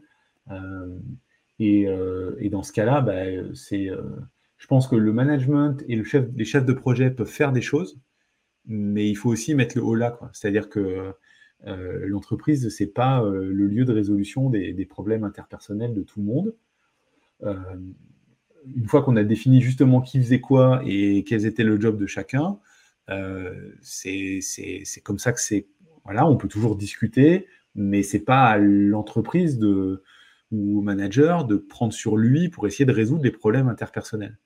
Et on a eu en 2021 des gens qui sont partis en, en, burn-out, et notamment un. Et, je pense qu'il y, a, souvent des, un ou plusieurs d'ailleurs, euh, souvent des, des, managers qui partent en burn-out parce que ils prennent trop de choses sur leurs épaules. Et, et c'est pas une bonne idée. Euh, c'est pas au manager d'être l'arbitre euh, entre les collaborateurs. Il définit, il anime, il définit le travail, enfin il aide à, la définition du travail, il aide à faire avancer son équipe c'est pas lui qui doit arbitrer euh, euh, les conflits interpersonnels entre les gens parce qu'ils ont des, relations, des problèmes de relations. Hmm. Donc, euh, conflit entre collaborateurs de trois natures. Le premier, c'est se marche sur les pompes. Je reprends ton expression. Ouais. Donc ça, ça peut être évité avec plus de dialogue, plus de discussion, euh, les forums, comme tu les appelles. Ensuite, le deuxième, c'est euh, les gens qui sont dépendants les uns les autres et qui ne se comprennent pas forcément ce que font les autres. Donc, euh, important de mettre en place qui fait quoi, vis ma vie, vis mon job au moins une fois pour voir, pour voir ce que je fais. Quoi. Ouais. Et dernier, c'est les, les, problématiques interpersonnelles, ou les, pour reprendre ton expression, les, les gens qui n'arrivent pas à se sentir. Et du coup, là, tu as mis, as mis en avant aussi le fait que le manager prend beaucoup sur, sur, sur ses épaules euh, les, euh, les, bah, les, les, plus, mais aussi les moins qui lui arrivent des, des différentes personnes de l'équipe. Mm. Euh, donc, difficile d'avoir cette, cette position d'arbitre. toi, tu as, déjà été comme ça, hein, pris entre deux feux, entre, entre plusieurs collaborateurs? Oui, c'est arrivé, ouais. c'est arrivé, bien sûr. Hein. Et, et, encore une fois, je pense que je pense qu'il faut avoir de l'empathie, les écouter, euh, les, entendre, etc. Mais c'est pas forcément toujours au manager que de devenir euh, le, vecteur de la résolution. Quoi. Tu, peux constater et écouter les gens, euh, mais il y a des choses qu'il faut qu'ils fassent eux. moi, je crois quand même un peu à l'individu, et donc du coup, il faut que l'individu il fasse sa part du chemin, quoi. Hmm. En tant que manager, qu'est-ce qui te prend le plus de temps? C'est une bonne question, ça. Euh, je, euh, je, pense que ce qui prend le plus de temps, euh, ça dépend en fait de, des. Ça, dépend des phases. je pense qu'il y a des phases où, où on est dans des phases de réflexion, euh, plus stratégique, euh, d'avance, de, où on va, comment on fait, comment on, se on positionne notre activité par rapport à d'autres, etc. Et ça, ça peut prendre énormément de temps. Euh, et c'est le, le job quand même, je pense, du, des leaders de bien savoir pourquoi ils font les choses, dans quel contexte, savoir l'expliquer, etc. Donc ce travail, ce temps-là, il est quand même nécessaire. et puis il y a d'autres moments où c'est beaucoup plus opérationnel. Euh, et justement avec les équipes pour essayer de, de, comprendre euh, ce qu'ils ressentent, comment ils voient les choses et comment la, stratégie dont je parlais avant peut être mise en œuvre et essayer de construire ça avec eux. Euh, donc c'est un peu un yo-yo entre toujours entre les deux. donc c'est ça qui est intéressant dans le, dans le job. Et je pense que ce qui est aussi important et qui devrait être un peu sanctuarisé, c'est d'essayer d'aller à l'extérieur, euh, voir des clients, euh, voir des pairs. Euh, je pense que tout le monde a besoin de ça et a besoin de s'aérer la tête avec des sources d'informations, genre des podcasts par exemple, comme ce qu'on est en train de faire. je pense que voilà, si on peut, si on peut modestement apporter quelques idées différentes, c'est pas mal, je pense ou en tout cas ton témoignage. Euh, c'est pour ça aussi qu'il existe des communautés, alors des Slack, etc., peu importe la, forme que ça prend. Mais euh, de plus en plus, euh, il y a un essor des communautés. J'en parlais dans un précédent podcast où tu as des, des, jobs entiers, par exemple data engineer ou, ou manager X, etc., qui se réunissent en communauté. Tu vois, les, par exemple, tu as CFO Connect pour, pour tous les directeurs financiers qui s'échangent un peu des bonnes pratiques, etc. Parce que dans plein d'industries et de secteurs différents, et effectivement, ce, partage, ce partage d'informations, alors podcast, communauté, euh, ça, ça, ça, commence, ça commence à avoir un essor parce que, parce que les gens euh, bah, sont, sont, de plus en plus, entre guillemets, euh, seuls dans leur, dans leur position. Il n'y a pas 150 managers dans, dans, une boîte de 50, de 50 personnes. quoi. Mmh c'est sûr. comment, comment il fait pour, pour répondre à ces problématiques s'il n'y a personne qui vit la même chose que lui et qui peut lui apporter des réponses? C'est important ce que tu as dit tout à l'heure, je l'ai noté. dire pourquoi on fait les choses. C'est, ça c'est ça, c'est très cool. Ça, ça, me fait penser à la phrase du général Patton euh, dites aux gens euh, euh, où aller et pourquoi, et vous serez surpris, surpris des résultats, au lieu de mmh. leur dire comment, comment faire. Mmh. donc, donc, hyper important. J'ai une des questions en général que je pose qui sont bah, quelles sont les qualités d'un bon manager et tu les as dit tout seul. l'empathie, l'écoute, le, le, fait, le fait de, discuter aussi les gens et puis d'anticiper d'anticiper les conflits. je vais passer aux deux dernières questions, du coup, vu que, vu que tu réponds aux questions sans que je te les pose. quels sont selon toi les process ou pratiques qui vont disparaître? Qu'est-ce qui va disparaître? Euh, euh, Moi, je pense que ce qui, enfin, je, pense que ce qui va disparaître euh, quelque part, c'est le, c'est la, la, planification sur plusieurs années, voire, voire à plus d'un an de, différents projets. Je pense qu'aujourd'hui, les choses vont tellement vite et, le contexte est, souvent tellement changeant que euh, tout le monde, à quelque niveau que ce soit des entreprises, se rend compte que euh, ça ne sert à rien de planifier à cette échelle-là et que cette échelle-là, elle n'a plus vraiment de sens.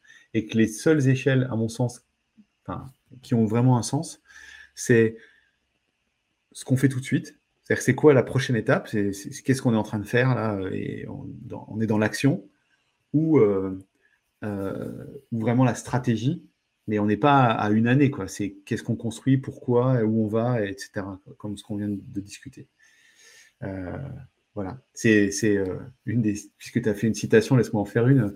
C'est René Char, le poète français, qui disait prévoir en stratège et agir en primitif. C'est exactement ça. Je sais où est-ce que je veux aller dans 3, 4, 5 ans et pourquoi je veux y aller là et, et, quels sont les, le contexte de, de, la société, du marché, euh, de mon entreprise, pourquoi je veux aller là et, qu'est-ce que je fais dans le mois et ou les deux mois qui suivent pour y arriver. Tout ce qui est dans le ventre, mou entre les deux, de toute façon, ça va tellement changer que on verra dans deux mois. Tant que je garde le, cap, je suis au bon, je, vais au bon endroit. Ok, super.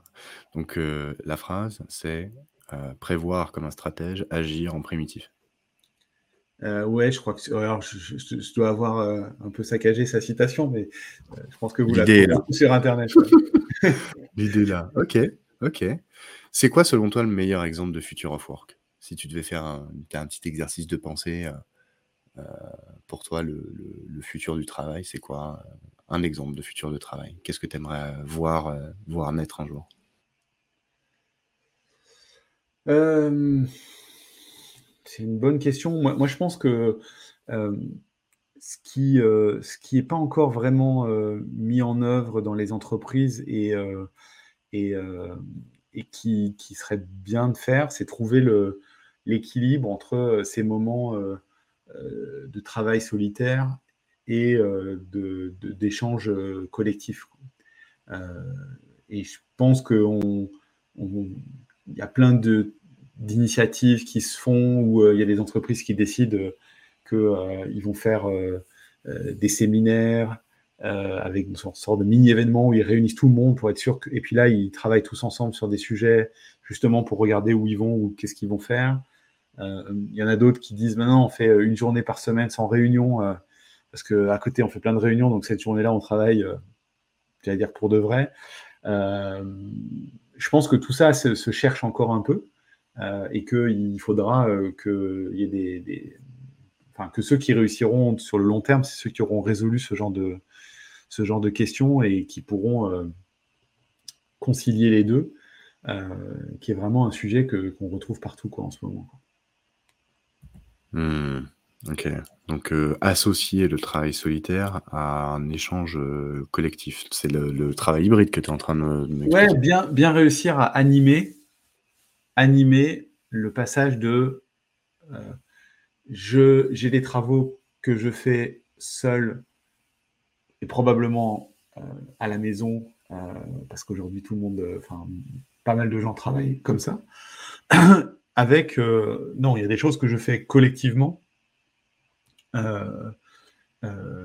et peut-être ensemble au même endroit. il y a peut-être des choses que je fais ensemble en étant remote à la maison, Enfin bref, il y, a, différentes combinatoires. Et ce genre de conversation et, et, pour le coup, euh, c'est des choses qui sont vraiment au cœur des, problématiques aujourd'hui de, du, remote of work, du, enfin, du hybrid work, de se dire, voilà, comment j'organise ça, comment j'anime ça. ça doit venir des équipes, mais les managers doivent anticiper aussi les, comment dire, les, les limites euh, de, ce que les équipes euh, veulent faire. Je, prends un exemple, il ne faut pas, par exemple, que parce qu'une équipe, et c'est sûrement vrai, travaille très bien euh, quasiment tout le temps en remote, que du coup, elle, veut faire que ça, mais du coup, comment on fait pour les stagiaires, comment on fait pour encadrer des apprentis, comment on fait pour accéder à du matériel enfin, faire un certain nombre d'expérimentations euh, locales, comment on fait pour... Euh, euh, enfin, il y a tout un tas de choses qui doivent se repenser. Et donc, pour moi, c'est pas tout l'un ou tout l'autre, c'est forcément un équilibre et il y a une espèce d'animation et c'est et, je pense que tout le monde doit y travailler parce que encore une fois, si ça retombe que sur la tête du chef de l'équipe, d'essayer d'animer ça, il, va, être encore un peu encore un peu plus stressé quoi. Ouais, et puis surtout, euh, surtout que c'est une capacité organisationnelle euh, de recueil euh, d'éléments, de souhaits, de desiderata, de challenge, de stratégie, de to-do list à prendre en compte dans un système et ensuite se dire Ok, toi, tu, tu veux venir tel jour et donc du coup, ça tombe bien parce que machin veut venir tel jour, donc on va en profiter pour mener tel projet collectif, etc., ou encadrer machin, etc. Ouais. Non, non, exactement. Il y a plein de solutions, euh, de, il y a plein de solutions comme ça à trouver euh, pour dire. Euh, je pense que c'est important de, montrer où on va, définir les règles du jeu, laisser les gens avoir un certain degré d'autonomie, tout en, tout en les incitant à, en animant entre guillemets le travail et, les projets, en montrant euh, aux uns et aux autres, là où ils peuvent euh, contribuer, là où ils peuvent être visibles, comme ce qu'on disait tout à l'heure, là où ils peuvent faire savoir ou, avancer. Enfin, c'est, il y a un job d'animation comme ça, très très important. Ok, c'est hyper intéressant ce que tu dis. Euh, animation, et puis aussi, j'entends derrière un peu incitation. Ouais, incitation, bien sûr. Incitation. Ça me fait penser au, nudge. Tu connais ça? Oui, oui, bah c'est, on connaît tous. On a tous vu. Ah bah, bah, ça se trouve, il y, a des, y, a des gens qui nous écoutent qui ne savent pas ce que c'est. Est-ce que tu peux expliquer un petit peu avec tes mots euh, bah, ce que c'est Cette logique de nudge euh, qui vient de, je crois, d'un sociologue ou d'un économiste, euh, c'est de dire que en envoyant certains signaux, on peut, on peut modifier les comportements individuels et ensuite collectifs.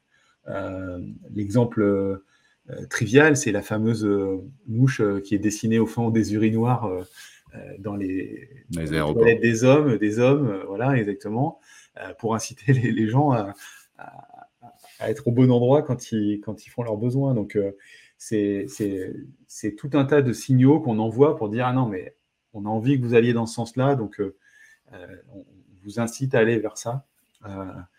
Il, y a aussi, il y a aussi des gens qui parlent de gamification, donc ils essayent de, de, rendre un peu, de transformer certains trucs en un jeu pour, pour faire en sorte que euh, ça soit un peu plus fun. C'est aussi une autre technique euh, euh, qu'on peut, qu'on peut imaginer. et puis, c'est aussi mettre de, enfin, je vais dire de l'humanité dans les choses. Hein, pour faire revenir les gens au bureau, peut-être que des fois, c'est aussi trivial que une fois qu'on, quand on y est, être sympa, leur dire bonjour, prendre du temps pour boire un café avec eux, amener des croissants. enfin, ce que je veux dire, c'est encore une fois, c'est toute une somme de petites choses qu'il faut faire euh, pour inciter, euh, pour nudge comme, ça, euh, les, gens à, faire avancer dans un certain sens. Quoi. Tu sais que je me suis fait nudger il n'y a pas longtemps par mon fournisseur d'électricité. Ah ouais, J'ai reçu un mail qui me disait Bravo, vous êtes en dessous de la consommation globale de votre immeuble ou de votre quartier. Euh, sur, euh, sur une année, vous avez consommé tant, alors que votre voisin machin, il a consommé machin. Tu vois? Ah ouais. Et du coup, bah, je me suis fait, je me suis fait féliciter par mon fournisseur d'électricité. J'imagine que dans la situation inverse, c'est en mode euh, attention Coco, t'es à la bourse, tu consommes beaucoup plus que, que, tes, que tes voisins, etc. Pour, entre guillemets, bah, faire en sorte que, que, la personne prenne conscience de sa consommation annuelle par rapport aux autres qui, sont autour. Quoi. Mmh. C'est, c'est, quelque chose qui se fait de plus en plus, je pense, et qu'on peut, sans, sans, sans que ça devienne artificiel, il hein, ne faut, faut, pas trop pas trop en faire non plus, mais on peut un peu utiliser ce genre de, technique euh, de temps en temps. Euh, c'est ce que fait mon téléphone quand il me rappelle que hier j'ai fait 2000 euh, pas et qu'aujourd'hui j'en ai fait 5000 et que c'est super et que je devrais faire plus de pas dans la journée. Ce qui fait que maintenant, par exemple, je fais certaines réunions en, me baladant dans un parc. Puisque, puisque ouais, c'est une des, une des. Puisque Cisco, au niveau, a, beaucoup travaillé sur ce côté hybrid work, euh, bien-être au travail, etc. Et euh, dans un des livres blancs euh, qu'ils ont envoyé à tous les salariés, il y avait cette idée que j'ai trouvée assez sympa, que j'applique, qui est de dire, c'est le walking meeting. Donc en gros, il y a des meetings où, bon là, on, enregistre un podcast, on a envie d'avoir une bonne qualité sonore, on, se voit, donc on est, je suis, derrière mon ordinateur assis à un bureau. Mais il y a aussi plein de fois où pour faire des points de synchro rapides avec un, collègue ou pour euh, échanger. On n'a pas vraiment besoin de ça. Pourquoi pas en utiliser euh, ce temps-là pour euh, aussi se dépenser un peu, marcher, aller s'aérer et faire un tour dans son quartier, dans, le parc à côté du travail, etc. exactement, exactement. Je vois que le temps avance. Je vais, je vais, je vais clôturer l'épisode, mais j'ai une dernière question à te poser, Laurent. Si tu devais, si tu devais nommer cet épisode, tu l'appellerais comment? Euh, Si je devais nommer cet épisode, bah, euh, je, on a parlé de beaucoup de choses. On a parlé d'entrepreneuriat, d'intégration dans un grand groupe et euh, de, de, petites habitudes pour, pour avoir de gros impacts. Donc euh, voilà quelques mots-clés que tu peux réutiliser pour trouver un titre. Ah, c'est pas moi qui fais le titre. Il faut que tu me donnes une phrase, un mot. Tu, peux même me donner une succession de mots si tu veux. Si tu veux que ça s'appelle euh, entrepreneuriat, intégration, habitude, gros impact, il euh, n'y a pas de problème. Mais, si, tu devais donner un nom à cet épisode, ce serait quoi?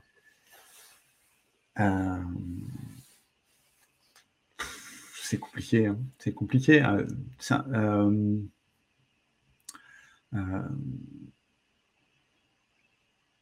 euh, intégrer sa startup chez Cisco et garder son, son envie et son identité. Parfait. Voilà. Et voilà, tu es enregistré, ça sera ça. Sera ça. Allez.